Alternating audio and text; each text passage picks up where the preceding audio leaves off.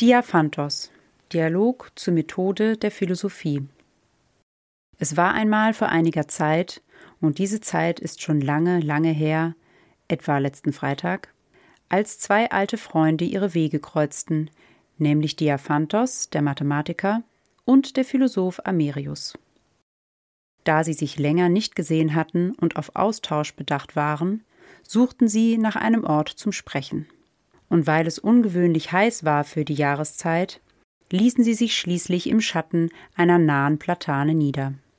Nicht weit entfernt wurden Rinder durch eine Furt getrieben, ein Hund lag in der Sonne, eine lange, schöne Leine neben sich und das Mobilfunknetz war auch nicht schlecht.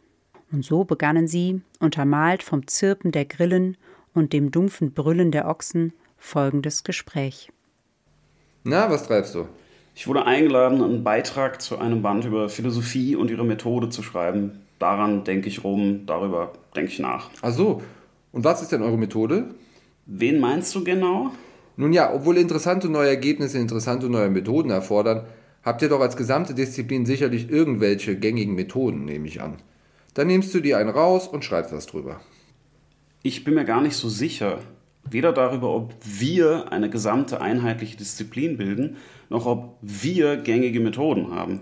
Oder überhaupt Methoden im selben Sinn wie andere Fächer. Wieso solltet ihr keine Disziplin darstellen? Ihr seid doch eine Einzelwissenschaft neben anderen, organisiert in Fakultäten, Instituten, mit Journals, Tagungen etc. Das reicht doch dafür, eine Disziplin zu sein, oder nicht? Schon. Aber dieser Betrieb könnte doch genauso gut eine Verfallsform von Philosophie sein, also irgendwie auch nicht Philosophie. Vielleicht sollte Philosophie gar keine Disziplin in diesem Sinne sein. Ein Freund von mir hat zum Beispiel neulich eine elende Diskussion über Standardmethoden geführt, wobei die Frage war, wer denn mit welchem Recht für alle anderen irgendwelche Standards festzulegen hat. Die in meinen Augen völlig berechtigte Frage blieb unbeantwortet. Aber ohne Standardmethoden geht es ja nicht weiter. Irgendjemand muss eben erstmal ein paar Pflöcke einhauen, damit man dann ordentliche Wissenschaft betreiben kann, um voranzukommen. Auch wenn es erst danach brillant wird. Sagt wer? Und was meinst du mit ordentlich? Sowas wie normal?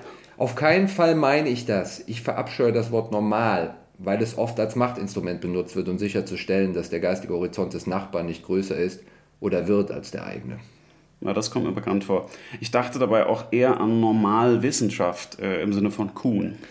Da weiß ich nun wieder nicht genau, wovon du sprichst. Mit ordentlich meinte ich jedenfalls so etwas wie sachgemäß und gemäß dem besten Wissen und Gewissen. Erst auf solche ordentliche Wissenschaft kann dann außerordentliche Wissenschaft folgen. Aber wer entscheidet denn nun, wer die Pflöcke einhauen darf? Gute Frage. Es geht jedenfalls nicht unbedingt, das, was als Standard zu gelten hat, sich einfach daran zeigt, dass diejenigen, die sich daran halten, Stellen bekommen und veröffentlicht werden. So meritokratisch geht es leider nicht zu. Sehe ich auch so. Das wäre letztlich naiver Darwinismus. Publikationsorgane lassen sich kapern oder haben zumindest eigene Kriterien, die nicht aus dem Nichts kommen. Auch hier gibt es Entscheidungen, was als gute oder richtige Philosophie zählt und muss es auch geben. Aber Journals sind potenziell genauso politisch wie der Rest des Betriebs. Die Frage, wer wie mit wie guten Gründen entscheidet, was als Philosophie zählt, ist mit Verweis auf Journal-Publikationen also nur verschoben. Aber habt ihr denn überhaupt keine gemeinsamen Standards? Gegenfrage. Wer ist denn jetzt genau diese Gruppe, die du mit ihr bezeichnest? Ihr Philosophen eben. Aber es ist ja gar nicht a priori klar, wer da dazugehört, beziehungsweise wer entscheidet, wer warum dazugehört. Und wie gesagt, der Betrieb müht sich zwar um Ein- und Ausgrenzung, aber das könnte ja ein rein politisches, dogmatisches Geschäft sein, völlig losgelöst von den Sachen selbst. Andererseits ist der Betrieb natürlich auch niemand, den wir fragen können, sondern eine Art Mann. Mann publiziert Papers, Mann schreibt Anträge, Mann bewertet Anträge. Nach Standards, die Mann halt irgendwie kennt, ohne sie recht begründen zu können. Was Mann natürlich wiederum auch irgendwie problematisch finden kann. Naja, Mann ist niemand. Daher frage ich jetzt einfach dich, wen rechnest du denn zu den Philosophinnen und Philosophen? Ins Blaue hineingesprochen würde ich sagen, alle betreiben Philosophie, die sich mit philosophischen Themen beschäftigen, wie sie in der Logik, der Ethik oder der Metaphysik behandelt werden. Wie in Mathe. Wer sich zum Beispiel mit Lie-Algebren beschäftigt, macht offenbar Mathe. Sehen wir einmal davon ab, dass völlig kontextabhängig ist, was Ausdrücke wie Logik, Ethik und Metaphysik bedeuten. Wusstest du, dass der Ausdruck Lie-Algebra 1934 von Hermann Weil geprägt wurde, nachdem Sophus Lie solche Algebren zur Untersuchung von stetigen Transformationsgruppen entwickelt hatte? Ja, wieso? Warte, wenn wir uns mit Geschichte, Entdeckung und Benennung einer Sache auseinandersetzen, dann beschäftigen wir uns mit der Sache, oder? Irgendwie schon. Hab ich dann Mathe gemacht, als ich dir gerade mein historisches Wikipedia-Halbwissen über Lie-Algebren vorgetragen habe? Nein, natürlich nicht. Ich meinte, wer sich mit mathematischen Themen mathematisch auseinandersetzt, also mit den mathematischen Eigenschaften mathematischer Objekte, macht Mathe. Also wer Mathe macht, macht Mathe. Übrigens, was du meintest, kann ich ja nicht wissen. Ich kann nur hören, was du tatsächlich sagst. Alles andere wäre ja Unterstellung. Aber du willst mir ja nicht verbieten, mich zu korrigieren oder zu präzisieren, was ich sagen will. Nein, natürlich nicht. Das habe ich auch gar nicht gesagt. Aber das ich meinte eigentlich wird oft benutzt, um Kritik an dem auszuweichen, was man tatsächlich geäußert hat, nachdem man festgestellt hat, dass es vielleicht doch nicht so schlau oder standfest war, wie man gedacht hat. Sozusagen, um die Statuen des Daidalos doch noch nachträglich dingfest zu machen. Man liest Platon. Ja, ja, ich kenne meine Pappenheimer nämlich auch. Und dann Schiller offenbar ebenso. Weiter. Die Frage, was es bedeutet, Mathematik zu betreiben oder Wissenschaft überhaupt, würde ich übrigens als philosophische Frage einordnen. Weil Wissenschaftstheorie bzw. Mathematikphilosophie eben Teildisziplin der Philosophie sind.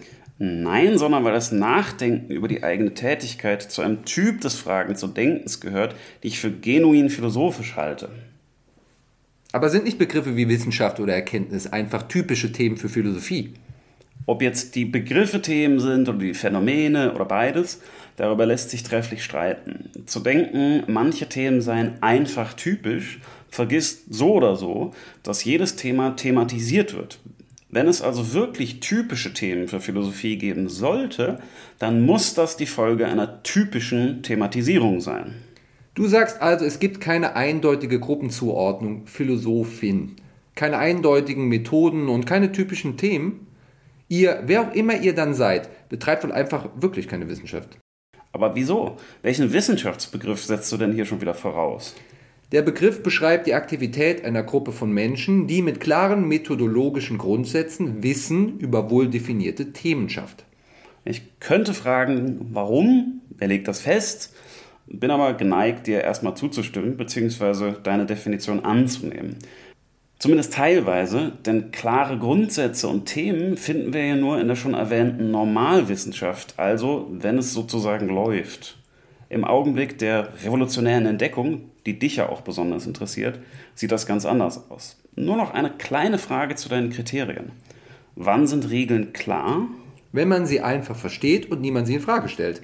So wie wir uns in der Mathematik mehr oder weniger auf ZFC als Grundlage geeinigt haben und gerade Kategorientheorie ausbauen. Wobei ehrlich gesagt der ganze Grundlagenkram für die meisten Mathematiker im Alter keine Rolle spielt. Du weißt ja auch, dass Kategorientheorie liebevoll als Abstract Nonsense bezeichnet wird. Ja, ich entsinne mich. Diese Haltung gegenüber Grundlegendem kenne ich horribile dictu aus der Philosophie auch. Dort scheint mir die Einstellung gegenüber bestimmten grundlegenden logisch-metaphysischen Fragen aber selten besonders liebevoll zu sein. Grundlagenfragen, über die wir hier plaudern, werden da eher als störend empfunden, weil es dann eben nicht, wie du eben gesagt hast, einfach weitergeht. Und während das Weitermachen in den Wissenschaften vielleicht wichtig ist, scheint mir diese Betriebsamkeit für die Philosophie nicht recht angemessen. Aber jetzt sind wir über der Frage, was denn als Philosophie zählt und warum. Schauen wir doch einfach mal, was es so an Angeboten gibt.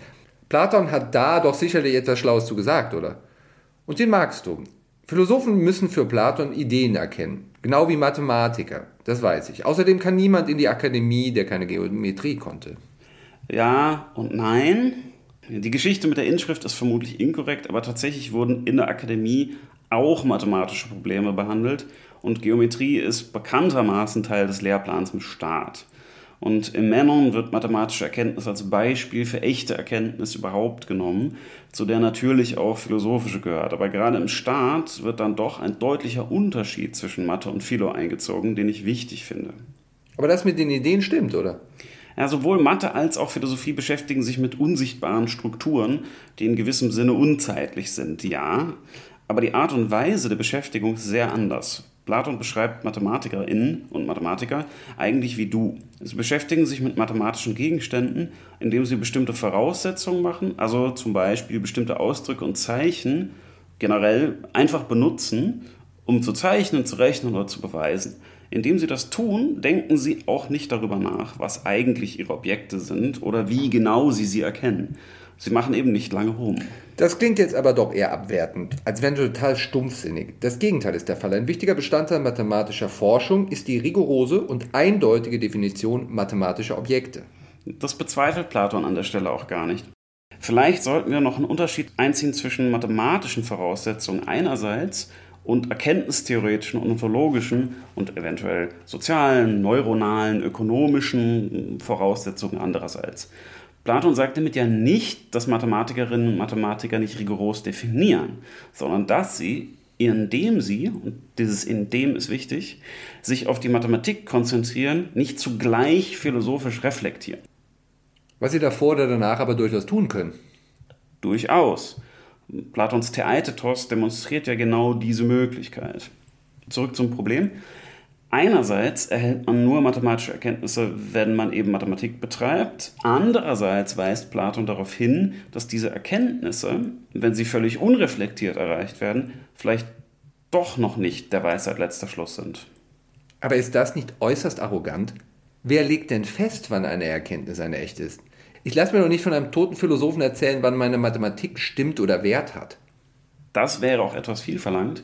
Und leider gibt es auch genug Kolleginnen und Kollegen von mir, die genau auf diese Weise agieren. Also sie denken sich eine Lehre aus oder beziehen sich autoritativ auf irgendwelche ausgedachten üblichen Sprechweisen oder Intuitionen, von denen aus sie dann großzügig entscheiden, wer richtig und wer falsch liegt. Platon dagegen lässt Sokrates vor allem auf einen Unterschied hinweisen, dessen Pole er mit Ausdrücken markiert, die wir als Technik und Wissenschaft wiedergeben können, und der darin besteht, dass es möglich ist, Regeln zu folgen und zu korrekten, hilfreichen, nützlichen etc. Ergebnissen zu kommen, ohne je darüber nachgedacht zu haben, wie man die Regeln selbst rechtfertigen könnte oder was für Sachen man da eigentlich thematisiert.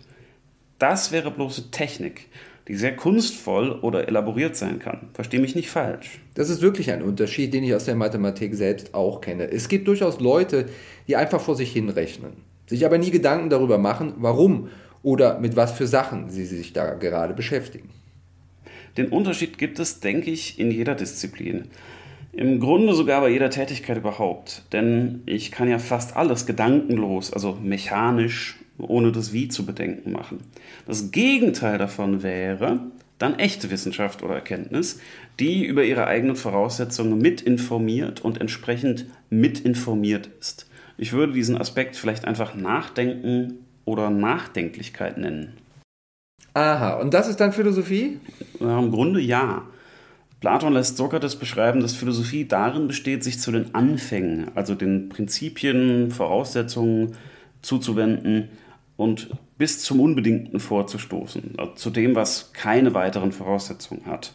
Ob das jetzt zu extrem ist oder besser, wie genau dieses Absolute aussieht, darüber kann man natürlich streiten, aber die Bestimmung der Philosophie als Reflexion, als Blickwendung zurück, als Nachdenken gefällt mir und scheint auch historisch fast alles abzudecken bzw. zu beschreiben, was in der Geschichte der Philosophie als Philosophie zählt. Aber warte, Reflexion ist doch einfach eine Art äh, persönliches in sich hineinhorchen. Das bringt epistemisch relativ wenig und hat doch auch mit Ideen oder dem Absoluten nichts zu tun. Sagt wer?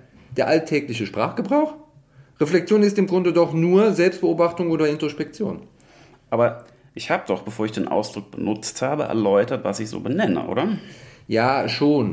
Und das hatte mit Selbstbeobachtung gar nichts zu tun, oder? Naja, doch, irgendwie schon, weil man den Blick auf sich selbst wendet.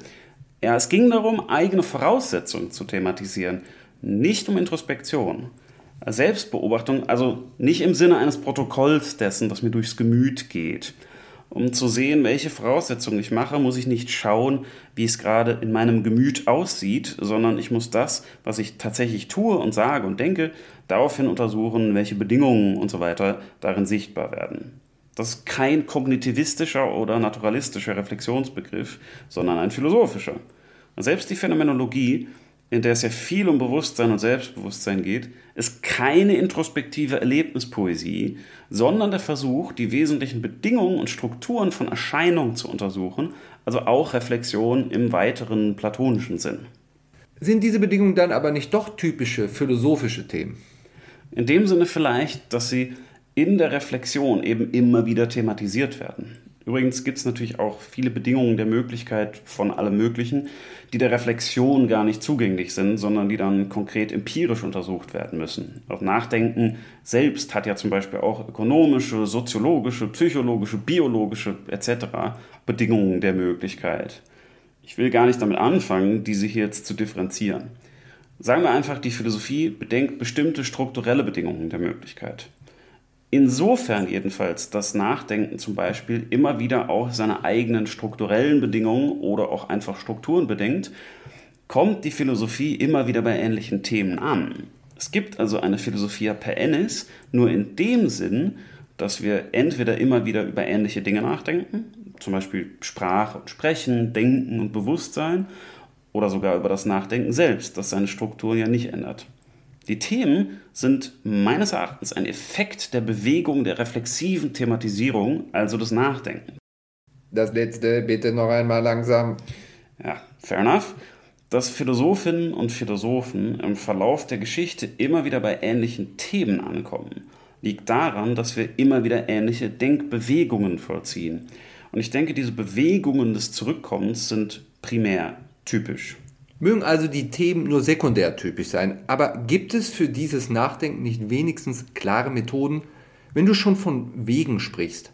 Jetzt wird es wohl Zeit, mal zu überlegen, was eine Methode ist. Schauen wir doch einfach kurz bei Wikipedia. Methode, Erkenntnistheorie, ein systematisches Verfahren zur Gewinnung von Erkenntnissen. Das klingt doch gut. Und ja, ich bin mir klar darüber, dass man von hier aus direkt nachfragen kann, was Systematizität bedingt. Aber bleiben wir mal beim Verfahren. Wie verfahrt ihr? Oder, weil wir ja gebildet sind, welchen Weg verfolgt ihr? Ihr bezeichnet jetzt alle, die Philosophie im Sinne von Reflexion begreifen? Ja, ja. Nur nicht noch einmal eine Bestimmung der Philosophie, bitte.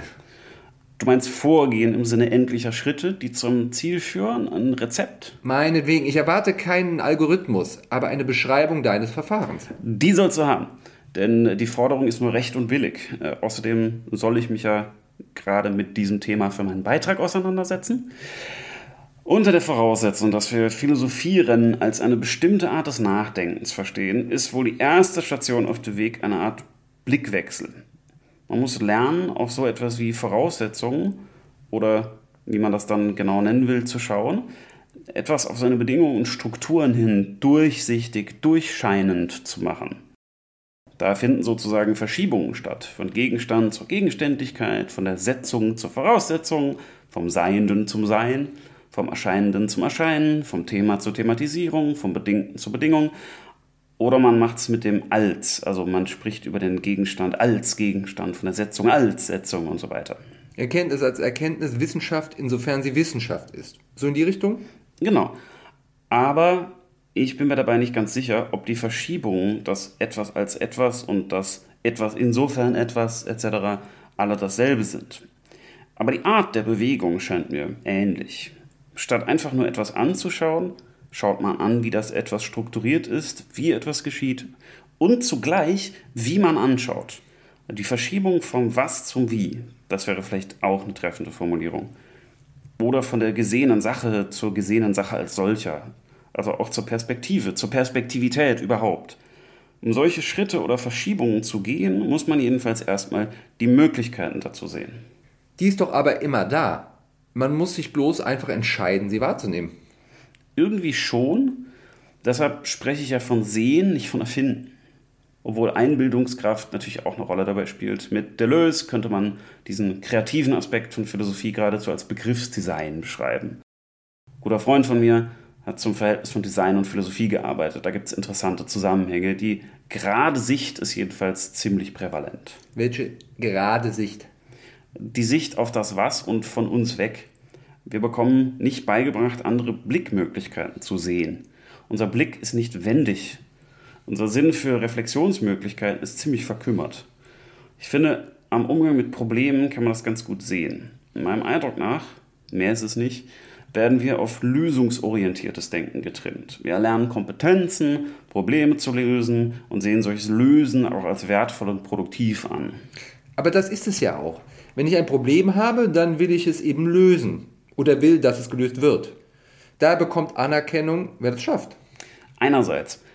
Andererseits könnte man ja auch darüber nachdenken, ob es gut ist, das Problem zu lösen oder unter welchen Umständen das Problem überhaupt eines ist. Also das Problem mal als Problem in seiner Problematizität beleuchten. Wenn ich mich einfach an die Lösung mache, habe ich ja schon ziemlich viel akzeptiert, vor allem die Problemstellung. Die könnte ja selbst unbegründet oder nicht sinnvoll sein. Stimmt schon. Viel wissenschaftlicher Fortschritt hängt damit zusammen, dass man Probleme zunächst verworfen und sich um das Lösen anderer Probleme bemüht hat. Man kann Probleme eben auch auflösen, statt sie zu lösen. Um das zu tun, müssen wir aber ihre Voraussetzungen prüfen. Grothendieck hat das langsame Auflösen mathematischer Probleme durch Prüfung der Voraussetzungen und Abstraktion einmal mit einer harten Nuss verglichen, die man anstatt Gewalt anzuwenden so lange in Wasser badet, bis sie sich letztlich durch einen ganz leichten Druck öffnet. Also lösen und auflösen, zweierlei. Das habe ich verstanden, jetzt aber weiter. Also dieser Blickwechsel oder wie man das nennen will, das ist der erste Schritt. Na, kommt drauf an. Mit Husserl gesprochen steht davor noch die Epoche, die Einklammerung. Die Details klammern wir hier jetzt bitte auch flugs ein oder aus. Die Blickwendung, die du beschrieben hast, ist jedenfalls einer der ersten Schritte. Besser? Ja. Dann was? Dann wird zugehört, hingeschaut, gefragt, gelesen, beschrieben, würde ich sagen. Das klingt jetzt wiederum nicht besonders spezifisch. Und das sind mehrere Schritte oder im Grunde nur einer? Was heißt denn hier spezifisch? Na, ein Scherz, das will ich gar nicht klären. Äh, die Aufzählung nennt auch nichts besonders Spezifisches, wenn man die Blickwendung wieder ausblendet. Wenn man die mitdenkt, dann gibt sich daraus, denke ich, schon ein Bild, in dem wir typisches oder so kanonisches Philosophieren sehen können. So wie vorhin, als du gefragt hast, was denn unsere Standardmethoden seien. Darin liegt die Voraussetzung, dass es eine klar umrissene Gruppe von Philosophinnen und Philosophen gibt, die auch noch nach Standardmethoden verfährt. Diese Voraussetzungen habe ich sichtbar gemacht und problematisiert. Ähnlich, als wir über meinen Wissenschaftsbegriff nachgedacht haben. Richtig.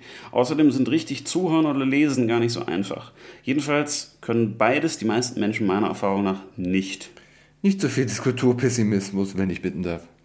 Wie gesagt, nur meine Erfahrung, keine These über Kulturverfall. Ich weiß auch gar nicht, ob das je anders war. Ich habe keine Meinung dazu und wüsste auf die Schnelle auch nicht, wie man sowas prüfen könnte. Gibt es sowas wie historische Psychologie oder geht man in die Literaturwissenschaft? Zuhören und Lesen scheint jedenfalls deshalb schwierig zu sein, weil wir, mit Levinas gesprochen, immer schon zu viel verstehen oder begreifen wollen. Aber was soll man dabei auch sonst machen? Zuhören. Levinas versteht Verstehen als den Versuch, anderes irgendwie in unsere Schubladen zu packen, also als eine Art der Vereinnahmung. Stattdessen könnten wir aber auch versuchen, unsere Schubladen, wenn wir sie denn brauchen, anzupassen. Wozu wir aber erst einmal herausfinden müssten, wie genau unsere Schubladen aussehen.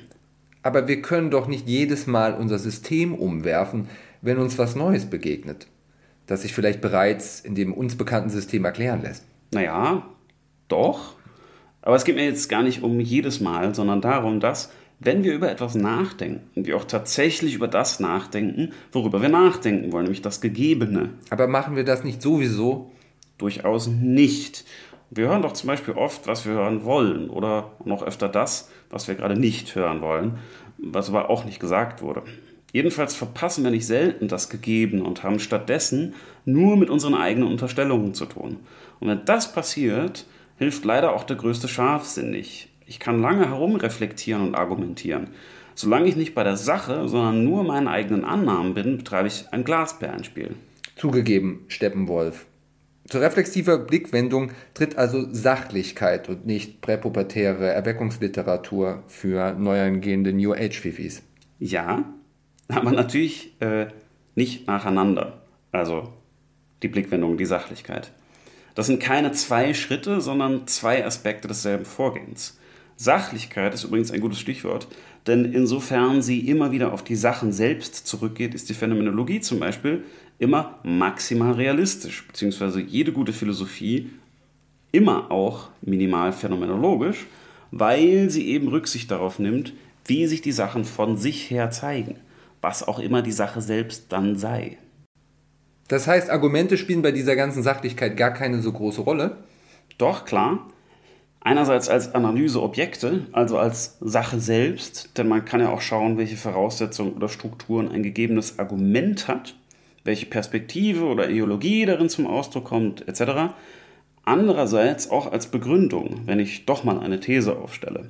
Ein Argument soll ja, wenn wir mal ganz etymologisch sprechen, eine Erhellung darstellen, nämlich eine sachliche Behauptung so erhellen, dass sie glaubhaft ist. Und dazu muss sie nun einmal begründet sein, wofür wir wiederum unter anderem Argumente brauchen. Aber das Argumentieren selbst scheint mir kein besonderes Merkmal der Philosophie zu sein. Denn Sophisten argumentieren zum Beispiel auch, oder aktueller Verschwörungstheoretiker bringen auch Argumente vor. Die sind nur meistens etwas schlecht. Ja, sehe ich auch so. Hier mal eine Vermutung. Querdenker sind selten Nachdenker. Und natürlich auch Querdenkerinnen, die sollen hier nicht vergessen werden. Jedenfalls wird da ganz viel in Frage gestellt, nur die eigenen Voraussetzungen nicht. Genug von denen. Wir waren bei der philosophischen Methode, nicht bei den Pseudoskeptikern, denen mir die echte Methode gerade abzugehen scheint. Was ist denn nun aber eigentlich das Ende einer philosophischen Untersuchung? Wenn ich recht verstehe, dann nimmt man so eine Verschiebung vor, schaut dann genau hin, fragt nach und dann?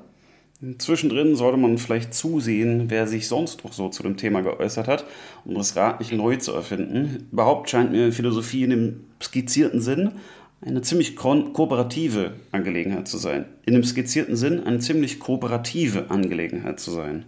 Man diskutiert seinen Kram mit anderen, meinetwegen auch auf Konferenzen. Wenn es gut läuft, steht man sozusagen gemeinsam vor einem Problem und spielt sich die Bälle zu, ermöglicht sich gegenseitig immer noch mehr Einblick. Das klingt arg harmonisch. Das ist es nun zum Glück auch wieder nicht. Man streitet sich ja schon um Auslegungen oder verlangt Begründungen oder will wenigstens mehr zu einem Punkt hören. Aber wir sind weder einsame Propheten, die sich ihre einzig wahre Lehre zuschreien, noch Analysemönche oder Deskriptionsnonnen. Noch sind wir professionelle Athleten, die nur Punkte machen wollen. Sollten wir zumindest nicht sein. Das klingt auch erstens unproduktiv und zweitens extrem langweilig. Trotz, vielleicht auch wegen aller Sportmetaphorik. Schon. Und noch was. Das Gespräch, auch schriftlich geführt, ist unter anderem deshalb so wichtig, weil Philosophie auch responsiv ist. Wie meinst du das? Ja, wir laufen in den wenigsten Fällen rum und analysieren willkürlich drauf los. Das ist ein übles Klischee. Meistens reagieren wir auf eine These oder eine schon bestehende Auslegung eines Phänomens, sei es durch die Kolleginnen und Kollegen oder alltägliche Stellungnahmen. Es erscheint mir übrigens manchmal unglaublich, wie viel manche Menschen den ganzen Tag über apodiktisch behaupten, wenn man sie lässt. War das nicht auch gerade eine allgemeine Behauptung? Schon, aber keine apodiktische. Soll ich sie dir begründen? Nicht nötig. Ich sage es anders.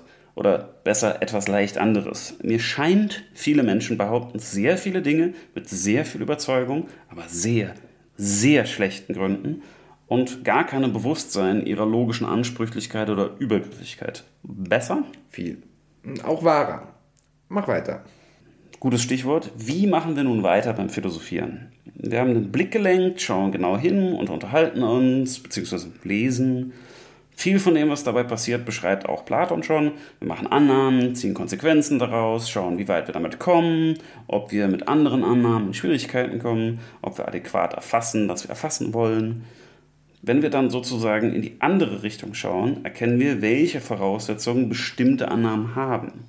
Wir probieren eine Beschreibung von diesen Verhältnissen aus, entwickeln vielleicht einen neuen Begriff oder ein Schema und schauen uns, was das bringt, also sehen lässt. Aber wie genau geschieht diese Entwicklung? Wenn ich dich richtig verstanden habe, dann definiert und beweist ihr ja nicht einfach frei Hand, wie wir Mathematiker, oder sammelt Daten, wie andere Wissenschaftler. Wir sitzen im Lehnstuhl, meinst du? Beziehungsweise unter der Platane. Aber wie geht ihr dann vor? Wie gehen wir zwei denn gerade vor? Nachdenklich? In der Tat. Etwas konkreter betreiben wir zum Beispiel, was Husserl Variation nennt, ähm, was er auch bei Platon findet. Also wir nehmen einen Begriff und schauen, was darunter fällt und dazugehört, indem wir zum Beispiel ein paar, ein paar Testfälle bilden, Grenzfälle suchen und zusehen, was man an Merkmalen weglassen kann. Oder man nimmt ein Phänomen und variiert mögliche Beschreibungen. Solche Variationen sind natürlich nicht alles, was wir machen, aber sie tauchen doch recht häufig auf. Und irgendwann Schreibt mal was. Aber was genau ist das Ergebnis des ganzen Karnevals, Junge? Eine Methode soll ja eine Erkenntnis bringen. Wir Mathematiker leiten etwa ab und wissen dann eben, dass man das ableiten kann, dass eine Aussage ein Theorem ist. Und mit dem kann man dann vielleicht wieder etwas anderes beweisen. Aber was kommt bei eurem Nachdenken raus? Ich habe ja nur gesagt, dass es ein Verfahren oder ein Vorgehen gibt, nicht, dass das eine Methode im engeren Sinne konstituiert. Manchmal kommt beim Nachdenken auch nichts raus. Aber gut, was springt im Erfolgsfall raus oder was bringt das Ganze? Grob gesprochen, ein Angebot zu sehen. Wesentliches oder Strukturelles, wenn es sehr gut läuft. Ich denke über etwas nach, beschreibe irgendeinen Aspekt daran, der bisher quasi im Rücken der Betrachtung lag oder dessen Beschreibung jedenfalls erfordert hat, die Sache anders zu sehen. Wenn ich meine Sache richtig gemacht habe, dann ist der Blick oder die Analyse oder die Beschreibung oder was auch immer konsistent, adäquat und plausibel und andere können dadurch auch auf diese Weise sehen. Damit liegt dann ein gut begründetes Angebot auf dem Tisch, etwas so oder so zu sehen oder nicht zu sehen und darauf können andere dann aufbauen. Das klingt ehrlich gesagt noch nicht sonderlich großartig, wobei einerseits. Andererseits kommt es wohl darauf an, welche Kriterien ich für Großartigkeit anlege und dann darauf, welche Sache sich auf welche Weise wie neu zeigt. Würde ich auch sagen. Äh, Kant zum Beispiel nimmt immerhin für sich in Anspruch, sogar eine kopernikanische Wende zu vollziehen. Da geht es um Leben und Tod, äh, obwohl es unter Erkenntnistheorie verbucht wird. Du hast, wie ich genau weiß, die drei Kritiken im Regal stehen. Du könntest sie endlich lesen, um zu prüfen, ob er recht hat. Kein Kommentar. Wenn man es etwas weniger bombastisch will, nimmt man Husserls Formulierung, dass damit das Selbstverständliche ins Verständliche überführt wird, dass also das, was immer irgendwie akzeptiert, gesetzt und vorausgesetzt wurde, thematisiert und durchdacht wird. Blumenberg weist im Übrigen darauf hin, irgendwo, dass der Effekt dieser Überführung auch darin besteht, dass die Laien sich denken, dass sie da auch beinahe selbst darauf hätten kommen können. Wie bei moderner Kunst. Undank ist jedenfalls der Weltenlohn. Hört, hört. Und Undank, Spott, manchmal auch Wut. Sokrates, der das edle, aber faule Pferd Athen wach und damit nachdenklich halten wollte, hat ja entsprechend bezahlt. Schirlingsbecher müssen aber derzeit wohl eher nicht so viele von euch trinken. Das stimmt. Umso schlimmer für uns. Man muss ja nicht mal gleich die Welt aus den Angeln heben oder eine Revolution vorbereiten, aber Teile dessen, was heute als Philosophie gehandelt wird, sind entweder so seicht oder so technisch trocken, dass sich wirklich niemand mehr dafür interessiert, geschweige denn dadurch erschüttert oder bedroht fühlt. Manches davon ist auch so schlecht, weil dogmatisch, dass sich zu Recht niemand mehr darum kümmert. Da ist einem selbst der Schierling zu schade. Der irrigerweise sogenannte Nachwuchs, denn wir sind spätestens mit der Promotion ausgewachsene Wissenschaftlerinnen und Wissenschaftler, zieht sich außerdem durch das ewige Antragschreiben, das geschickte Debattenbeiträge gestalten und die akademische Selbstverwaltung schon selbst die Seele aus dem Leib. Na, dann ändert das doch. Das betrifft jetzt die Methode der Philosophie im weiteren Sinn. Wie geht man vor, damit Philosophie einen wieder angeht? Also sowohl die Agenten wie die Rezipienten und Agentinnen und Rezipientinnen. Das betrifft natürlich Inhalte wie Disseminationsformen und irgendwie auch die institutionelle Situation und die Bildungspolitik und überhaupt. Ein weites Feld. Du sagst es, Vater Briest, aber mal sehen, vielleicht tut sich da bald was. Ich sage nur Public Philosophy. Ich habe jetzt jedenfalls eine bessere Vorstellung von dem, was ihr so treibt. Ihr Platoniker meine ich. Hast du denn eine Ahnung, was du als Beitrag zu dem Band einreichst? Nur eine grobe Vorstellung, ja. Hervorragend. Dann bin ich jetzt dran. Wir haben ja vorhin schon über Lie-Algebren gesprochen. Kennst du eigentlich rein inseparable Körpererweiterung? Wie könnte ich, mein Sokrates? Also, kennst du das? Rate mal. Nun gut, ich erklär's dir.